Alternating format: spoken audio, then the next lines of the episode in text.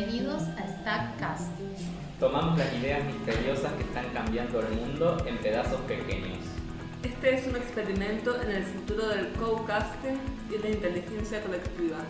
Te invitamos a entrevistar a personas que te motiven. Luego, juntos, apilamos los episodios basados en temas como música, mujeres disruptivas y referentes que nos muevan para crear. Únete a stackas.io. Estoy acá con Lorena Beatriz Ferrari. Ella hace terapia complementaria, tanto como leer registros akáshicos, trabaja con Reiki, Madre Luna. Vamos a hablar un poco sobre ese nuevo mundo ah, y su camino a llegar ahí.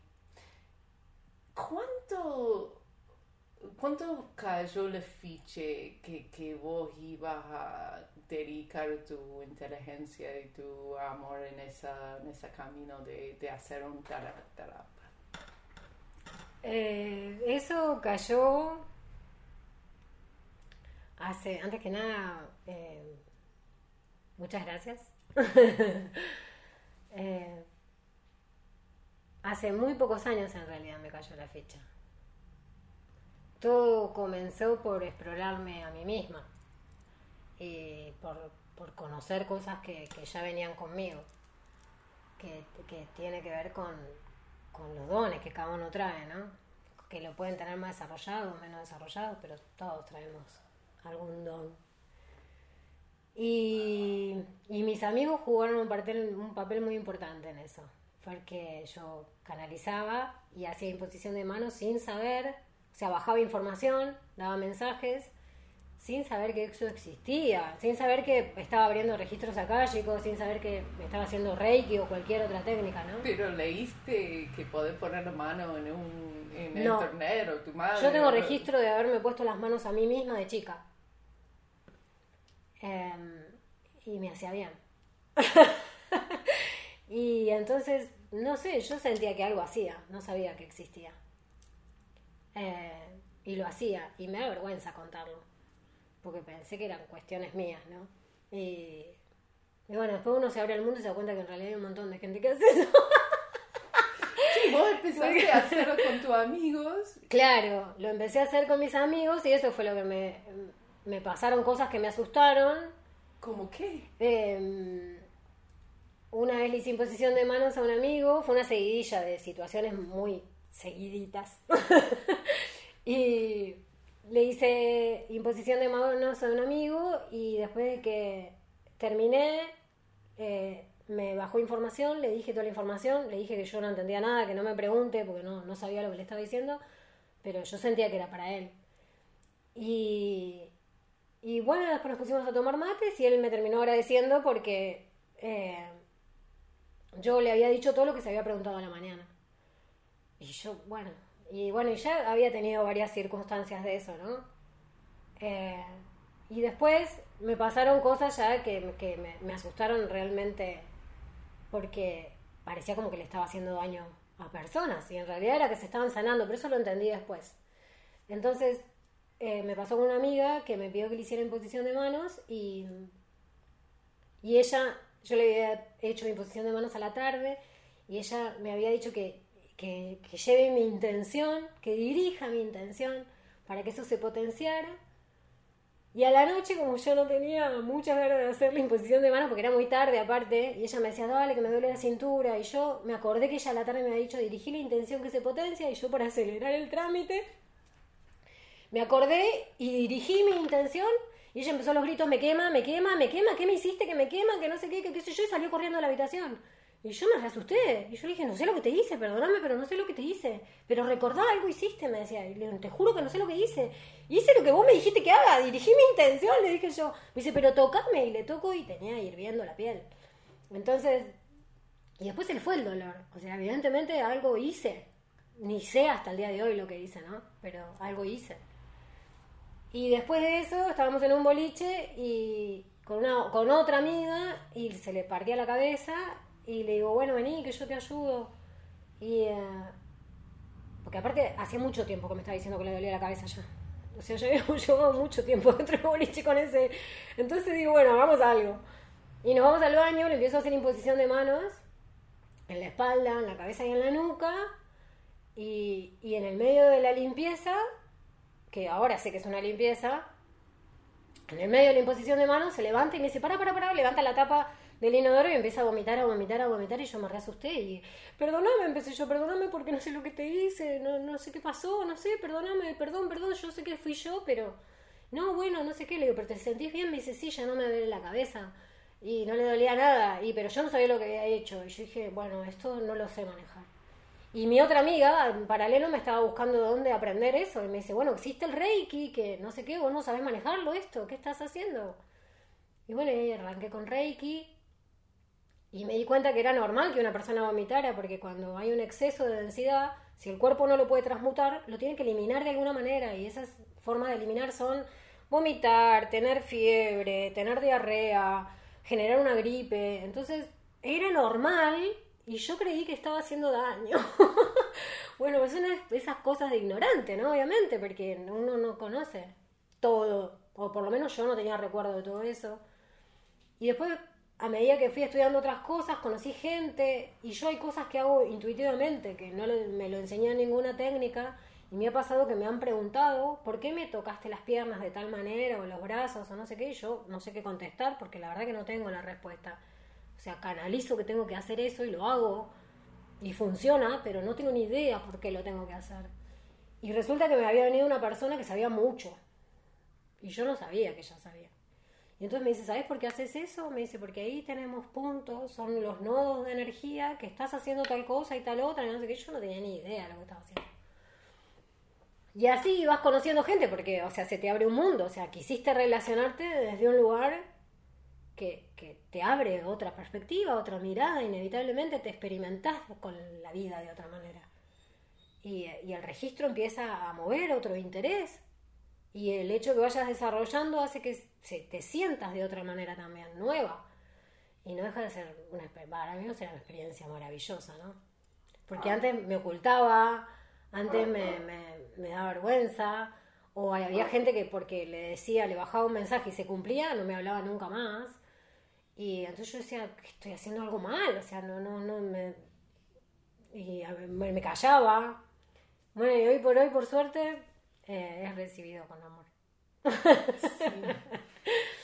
Sí. y vos estabas diciendo que vos tomaste curso tras curso y que toda esa terapia es como se mezcla un poco de uno lo otro. Sí. Pero me había contando que la, la, base tuyo es abrirse un canal, digamos. Exacto, porque yo considero que las técnicas em, son una forma de experimentarse, pero, pero la técnica tiene sus reglas, entonces siempre te pone un techo. Entonces te dicen, bueno, qué sé yo, por ejemplo, hay técnicas que te dicen, tenés que sí o sí estar vestida de blanco no podés hacer qué sé yo qué, ¿entendés? Te ponen como muchas pautas. No quiero dar mucho detalle porque todo el mundo se va a dar cuenta de qué se trata. Pero bueno, y esos condicionamientos eh, realmente te condicionan a vos dentro de tu canal. En realidad el canal es ilimitado. Uno va a canalizar la energía o vibración que, se necesite y no tiene que ver con con, afirmarse una técnica, porque la técnica lo, lo que te da es seguridad. Sabes que de tal, si haces generar tal protocolo y tal cosa, va a funcionar. Y en realidad la confianza tiene que estar en uno. Y entonces vos te vas a abrir a la energía dentro de la vibración que vos tengas, ¿no? O sea, no, no creo que pueda canalizar, eh, qué sé yo, grandes fuentes de energía porque capaz que me explota el cuerpo, pero eh, dentro de mi capacidad es lo que canalizo y funciona. Y a veces me sorprendo mucho. ¿En qué momentos te, te sorprendió mucho donde vos decís que, wow, eso es... A mí me sorprende que las cosas me van llegando con una sincronicidad increíble, ¿no? O sea, antes de que llegara la bendición de útero, yo había hecho una pintura de algo que, sentí. Eh, y al mes de eso, más o menos, me, me mandan una invitación para la bendición de útero de un encuentro mundial, ¿no? En el cual cada uno lo hacía desde su casa, vos te anotabas. Y cuando leo la meditación, era lo que había pintado. Yo dije, yo tengo que hacer esto, lo tengo que hacer. Y esto fue en el 2012 más o menos. Y ah, bueno, y al año de eso, yo dije, yo tengo que hacer esto. Y ah, al año vino Miranda Gray, porque la técnica de bendición de útero es de Miranda Gray, que existen otras técnicas, no es trabajar con la divinidad femenina. Existe el rito del útero, que es más chamánico, existe, no sé, el- qué sé yo, la- lo de la divinidad femenina es histórico. No sé, los celtas trabajaban con eso, ¿entendés? Bueno. Entonces, Em, el templo de Isis y todo eso, no sé, si tenés para material, si lo querés estudiar, tenés muchísimo material. Y yo no sabía nada, de nada. Yo sentí que lo tenía que hacer. Y así me pasa en general, ¿no? Yo siento que lo tengo que hacer. Y por ahí no sé ni de qué se trata, pero allá voy y me experimento y vivo cosas increíbles. Em, y lo de la bendición de útero para mí fue así, eh, el hecho de trabajar con la divinidad femenina me enseñó a, trabajar el cuidado de la contención, que, que, que todo lo fe- el femenino tiene, ¿no? Me refiero a femenino porque todos tenemos divinidad femenina y masculina.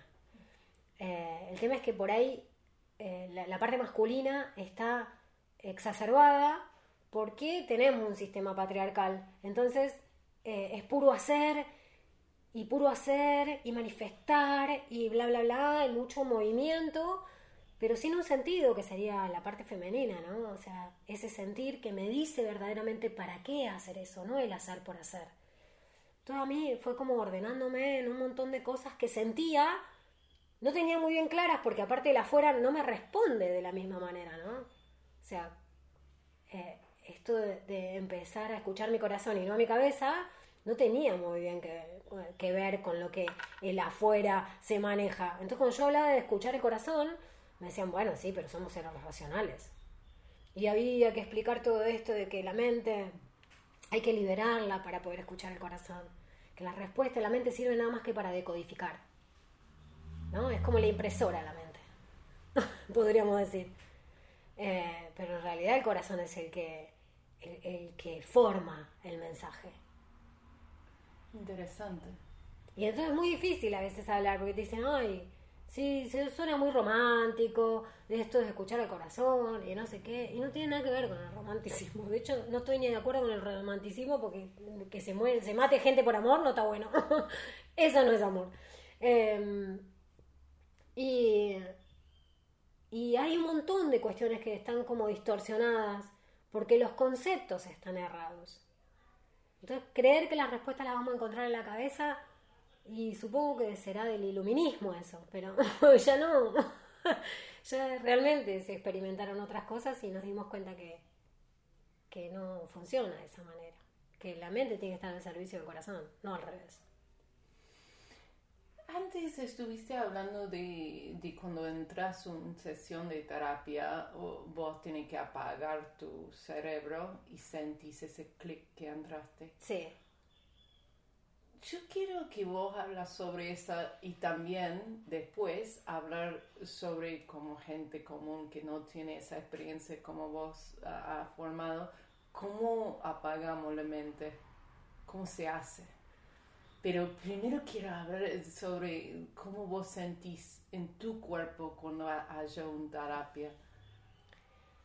Eh, son muchas cosas las que se ponen en juego, ¿no? O sea, uno no apaga la mente de un día para el otro. Hay un trabajo del ego ahí que hay que hacer. El trabajo del ego tiene que ver con que yo pueda reconocer qué es mente y qué viene desde la intuición, qué es sentir.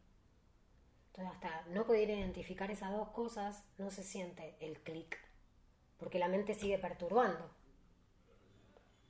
¿Me explico? ¿sí? Entonces, eh, el reconocer el ego realmente es un trabajo de todos los días. Yo lo estoy diciendo realmente desde mi sentir, o, o es una proyección, o estoy haciendo espejo, o y cuando uno reconoce el ego, porque en realidad cuando viene un mensaje que está relacionado al juzgar, o está relacionado al prejuicio, tiene que ver con la cabeza eso. Es una proyección de una creencia, de algo que se construyó dentro de un colectivo y yo repito, o de una creencia que yo instalé por algo vivido y lo sigo sosteniendo. Y por ahí estoy totalmente errada, no deja de ser una creencia.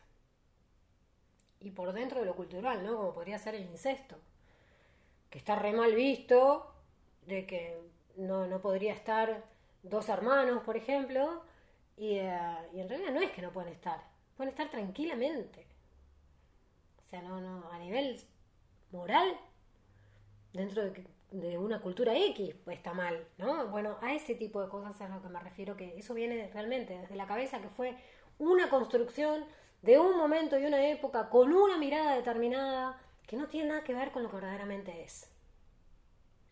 Entonces, eh, entrar a registros tiene que ver con eso, ¿no? Con ver de qué manera nos programamos. Pero eh, registros te habla pura y exclusivamente eh, desde el amor y desde la verdad. Entonces no tiene que ver ni con la moral, ni con las creencias, ni con el debería ser, ni lo que, con lo que está bien o está mal. Eh, no, es el amor, ¿no? Es, es decir, bueno, mira, esta persona es mirar a la persona con benevolencia y, eh, y ver que la persona está eh, programada de una determinada manera que no hay forma de que responda de otra. Y que no es que te quiere hacer daño, en realidad, es que es su programación.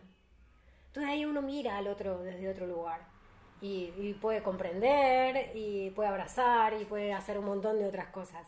Pero si yo me pongo en el juzgar y digo, no, porque ese es un hijo de su madre, ese me hizo, me hizo daño, porque mira lo que me hizo, porque bla, bla, bla, bla, bla, bla, bla, y no lo estoy viendo. Estoy viendo todos sus hechos, estoy viendo toda su distorsión, estoy viendo sus creencias, estoy viendo, pero no estoy viendo a la persona. Entonces uno tiene que escuchar tu corazón muy abiertamente porque no sabes que lo tenés en la mochila de tu, de tu infancia, de la sociedad y todo cosas. Totalmente. Entonces, es, es tener un poco de coraje a... A, A descubrirse. Mm, Sí, porque aparte, em, dentro de esa programación existen los patrones negativos, ¿no? Que uno puede heredarlos dentro de su linaje, eh, o pu- puede ser una construcción personal de esta vida. o las dos cosas. Entonces, ese patrón negativo está alimentado por un montón de creencias. Y a veces es muy difícil de identificar, porque eh, esas creencias, eh, yo descubro una creencia y capaz que me creo que ya descubrí el patrón. Ah, ahora que saco esto de mi vida, eh, ya está, está todo solucionado. Y no, tengo un montón de creencias alimentando ese patrón. Entonces el hecho de observarme hace que las descubra y las vaya desmantelando una a una. Entonces para mí eso es pulido de conciencia, ¿no? Cuando realmente vamos sacando esas creencias que decimos, "Es- esto no tiene que ver con nada, sino no me aporta, no tiene que ver conmigo, eh, eh, esto le, estoy respondiendo a mi madre, o esto le estoy respondiendo a mi hermana, o esto le estoy respondiendo a mi jefa, o esto le- a alguien le estoy respondiendo, siempre es al afuera, pero no me estoy respondiendo a mí misma. Entonces, si eso que yo me respondo a mí misma hace el bien hacia el resto, y listo, ya está, sería el trabajo hecho. Ahora, si me hace nada más que bien a mí, y no, estoy ahí como queriéndome dar un caprichito, ¿no? Y, y no estoy generando nada productivo. Obviamente que voy a volver a caer, voy a caer en otra creencia, voy, nada, esto se va como deformando. O se va deformando si me miro con mucha sinceridad en eso que estoy creyendo. En lo que sea, que está pasando hoy con el colectivo de mujeres, ¿no? O sea, yo me acuerdo que cuando yo hacía círculo de mujeres de luna llena y nos observábamos, y claro que la mujer empoderada, que no sé cuánto, pero resulta que si te, un hombre te invitaba a cenar y no pagaba, se armaba un dónde está el empoder- el empoderamiento, ¿no? Se empiezan a mezclar hasta que eso se termina de limpiar eh, bien, bien, bien. Entonces, eh, inevitablemente se va a observar la mujer, inevitablemente se va a observar el hombre y va a haber un montón de cosas en el medio que no van a estar buenas. Pero es parte del proceso y es necesario. Y es necesario que se pongan las cosas sobre la mesa, se dialogue, aunque le erremos muchísimas veces. Pero es necesario. A mí me parece un trabajo enorme. Hay cosas que estoy viendo hoy que pensé que no iba a ver nunca en mi vida, ¿no? Que, que, se hable realmente del femenino desde el lugar que se, se habla, de que la mujer se reconozca realmente, de que se comience a valorar, de que, qué sé yo, antes yo veía las publicidades con eh, que todo lo vendían con un culo, ¿no? Y, y yo decía, yo no puedo creer que exista esto. Y yo me sentía extraterrestre. Bueno, hoy por hoy, que eso esté mal visto, que, que realmente se den cuenta que estaban cosificando a la mujer. No mal visto por mal visto, ¿no? No por una creencia, sino por el valor que se le está dando a eso. Entonces, que hoy por hoy esté en cuestión, para mí ya está. para mí ya es misión cumplida, ¿no? Es como, ya, nada. Me explota el corazón con eso. Sí, sí. Ya se nota que estamos yendo otra dirección. Totalmente. Ya, y va a estar ese paso difícil, pero sabemos que hay como la, lo que donde queremos ir está en vista. Sí. Qué bueno, qué bueno. Igual vos sabes que lo que me parece súper interesante es que realmente se está generando una movida femenina y tiene que ver con la diferencia de paradigmas, ¿no? Porque mm, la energía masculina es más dirección. La energía masculina tiene que tener un objetivo. La energía femenina no. La energía femenina es voy viendo paso a paso qué es lo mejor. Entonces, vive más el proceso la energía femenina. Vive realmente desde el aquí y el ahora y se va entregando al momento. La energía masculina no. Necesita responderle pura y exclusivamente al objetivo, cueste lo que cueste, sería. Entonces, que vayan de la mano es como voy hacia adelante, porque el masculino me impulsa al movimiento, pero voy revisando todo el tiempo, porque mi femenino me ayuda a sentirme y me reviso todo el tiempo de lo bien y lo mal que me estoy haciendo a mí y al resto. Y vos decís cuando vivís más conectado a tu intuición, digamos, y apaga un poco lo, la impresora del cerebro que está procesando todo. ¿Cómo cambió tu vida? Y en eso. Y pasé de un estado de antipatía total a empezar a abrirme a un montón de cosas. Porque yo era la primera en jugar. Y yo era la primera en tener un ego enorme, enorme, que sigo puliendo, ¿no? O sea, el ego no lo termina de pulir nunca. Eh, morimos con ego. Pero el aprender a identificarlo y saber que es ego, eh, cambia un montón las cosas. Entonces, eh, sí, a mí me cambió todo. Y cuando estás con un paciente, vos decís que vos abrís tu ser como una antena, digamos, para recibir que viene. A veces vos decís que es sensaciones en tu cuerpo, a veces es una imagen, a veces algo. ¿Cómo es esa experiencia realmente?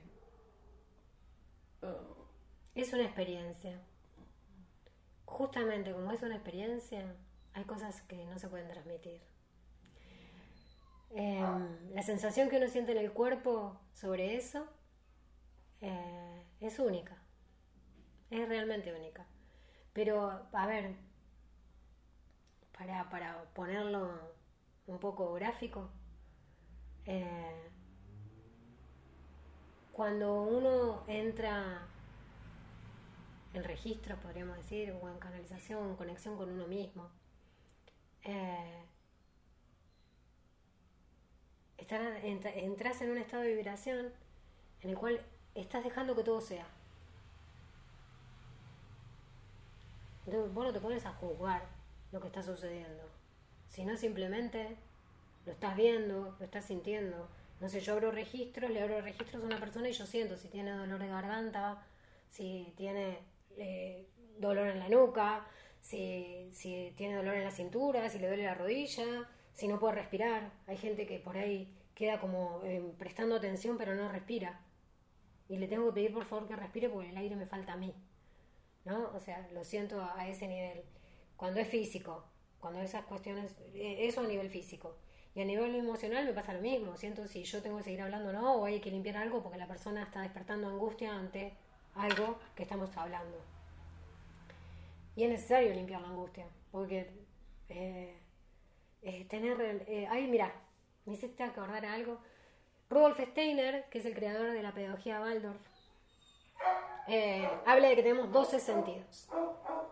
Y uno de los sentidos es el yo ajeno. ¿Qué es Entonces, sentir al otro.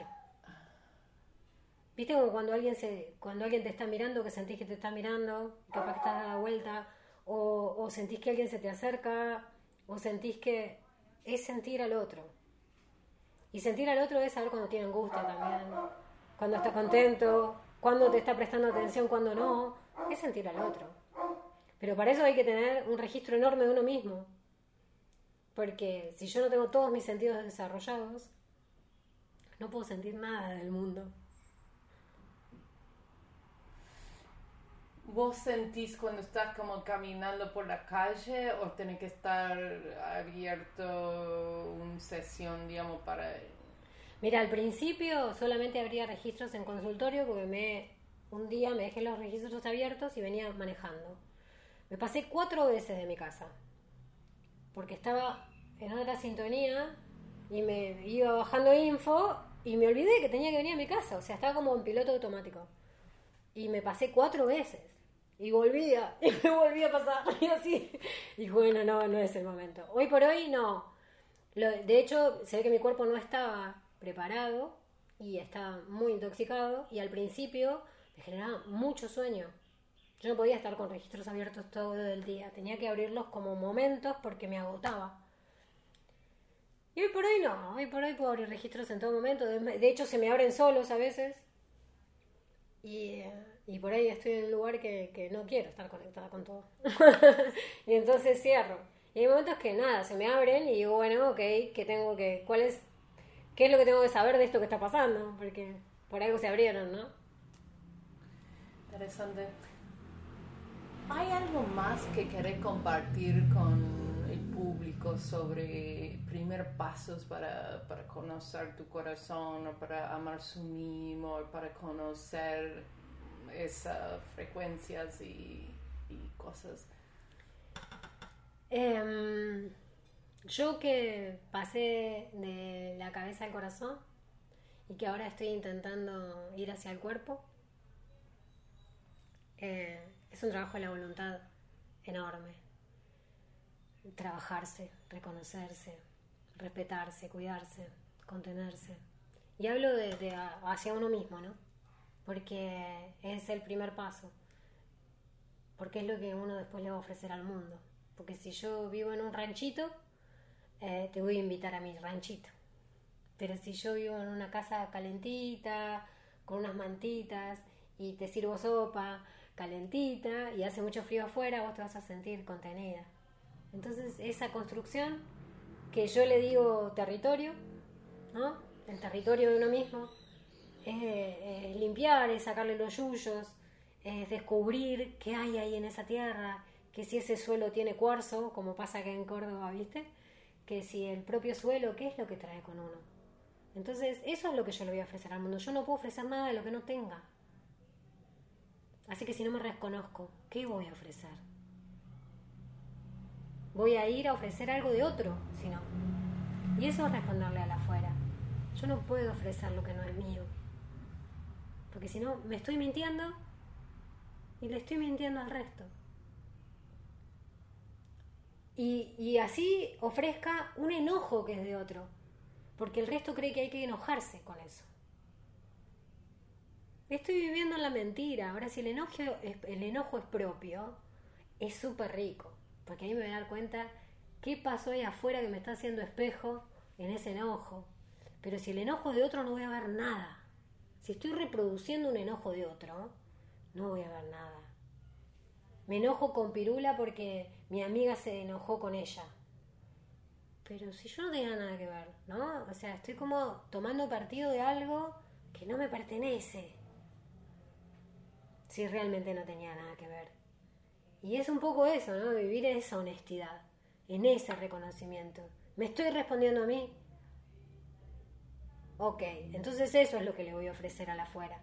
Ahora, si yo le estoy respondiendo afuera, ¿qué me estoy dando a mí?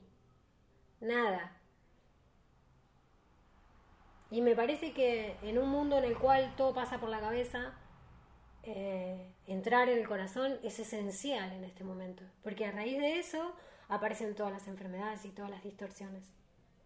Primero se enferma la cabeza, después se enferma el alma y después se enferma el cuerpo. Entonces, para cuando llegó el físico, hay que hacer un trabajo enorme, no es tan fácil revertir la cosa. y, eh, y todo empieza en la cabeza, justamente, porque estamos poniendo energía en un lugar que no va, le estamos dando una función que no le corresponde. Ese es el punto. Y dar vuelta a todo esto es muy difícil, porque hay un mundo funcionando en base a una cabeza. De hecho, eh, cuando yo hice el seminario pedagógico Waldorf, para ser maestra Waldorf, eh,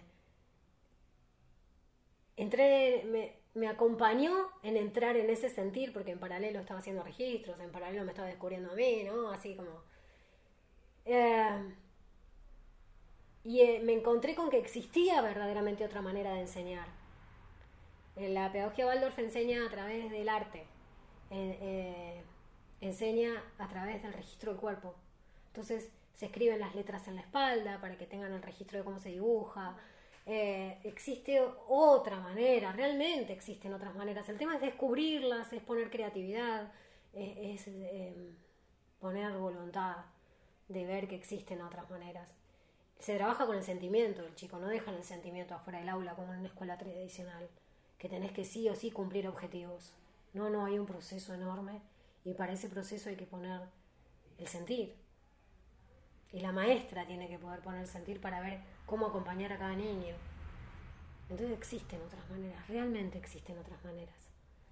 Y, ya creo que el que no se da cuenta de eso empieza a colapsar, ¿no? Y entonces el que se sigue exigiendo desde la cabeza empieza con ataques de pánico o termina teniendo una úlcera o termina, no sé, pero va manifestando cuerpo cosas que te, da, te muestran que así no es. Eso. ¿Cómo se, se encuentran la gente a encontrarte en, en internet y esas cosas? ¿Tenés una página Facebook o algo? Tengo una página de Facebook en la cual no estoy publicando mucho. Publico cada vez que siento que hay que comunicar algo. Em, que se llama Lorena Ferrari Manifestación de Luz. Bueno, Lorena, gracias por tu coraje a aprender todo lo que, lo que das al mundo. Ah, realmente es un, es muy lindo tener gente como vos que han explorado todo ese sistema de trabajo con su mismo y ahora poder ayudar a otras. Es maravilloso. Gracias por todo lo que hace. Muchísimas gracias. No sé si fue coraje o la vida me fue empujando, pero para mí es una experiencia maravillosa y poder compartirla y es más maravillosa aún.